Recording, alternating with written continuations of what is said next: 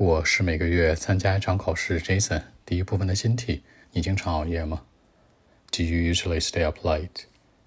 Well, actually, sometimes, not very often in life. For example, when I'm on weekend, I mean on Saturdays or Sundays, I might be staying up late the day before. And uh, by the way, I would get up then, I mean another day in the afternoon. I, I don't like the feeling when staying up late the day before. It's like uh, not very comfortable.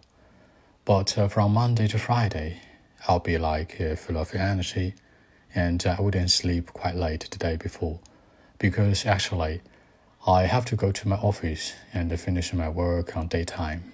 It's not allowed to do it, so that's it. 那我不是这样经常做，偶尔这样，对不对？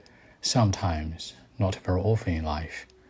那提前一天熬夜，知道熬夜都是什么？提前一天的。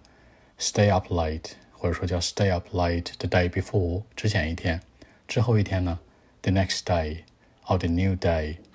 那顺便说一下，by the way，我可能会充满能量，be full of energy。你也可以说 be full of something。比如说我今天身体充满干劲儿，充满什么东西呢？不知道，反正很有力气，对不对？I like I'm energetic. I'm full of energy. I'm full of something。那完成我的工作，去办公室。 Go to my office and finish my work。这里面的 finish 你也可以说 complete。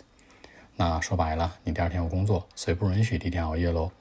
It's not allowed to do it。OK，那我们再来一遍。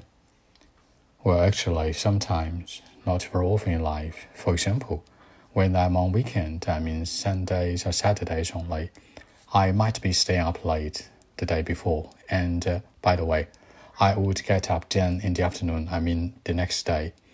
By the way, I don't like the feeling, you know, in another day, you know, very, very, very, how to say it, I mean, disastrous or not very comfortable, you know, I don't like it. But from Monday to Friday, I'll be full of energy and I wouldn't sleep quite late the day before because actually I have to go to my office and finish my work on daytime.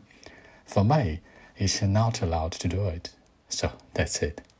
好，更多的文本问题，微信 b 一七六九三九一零七。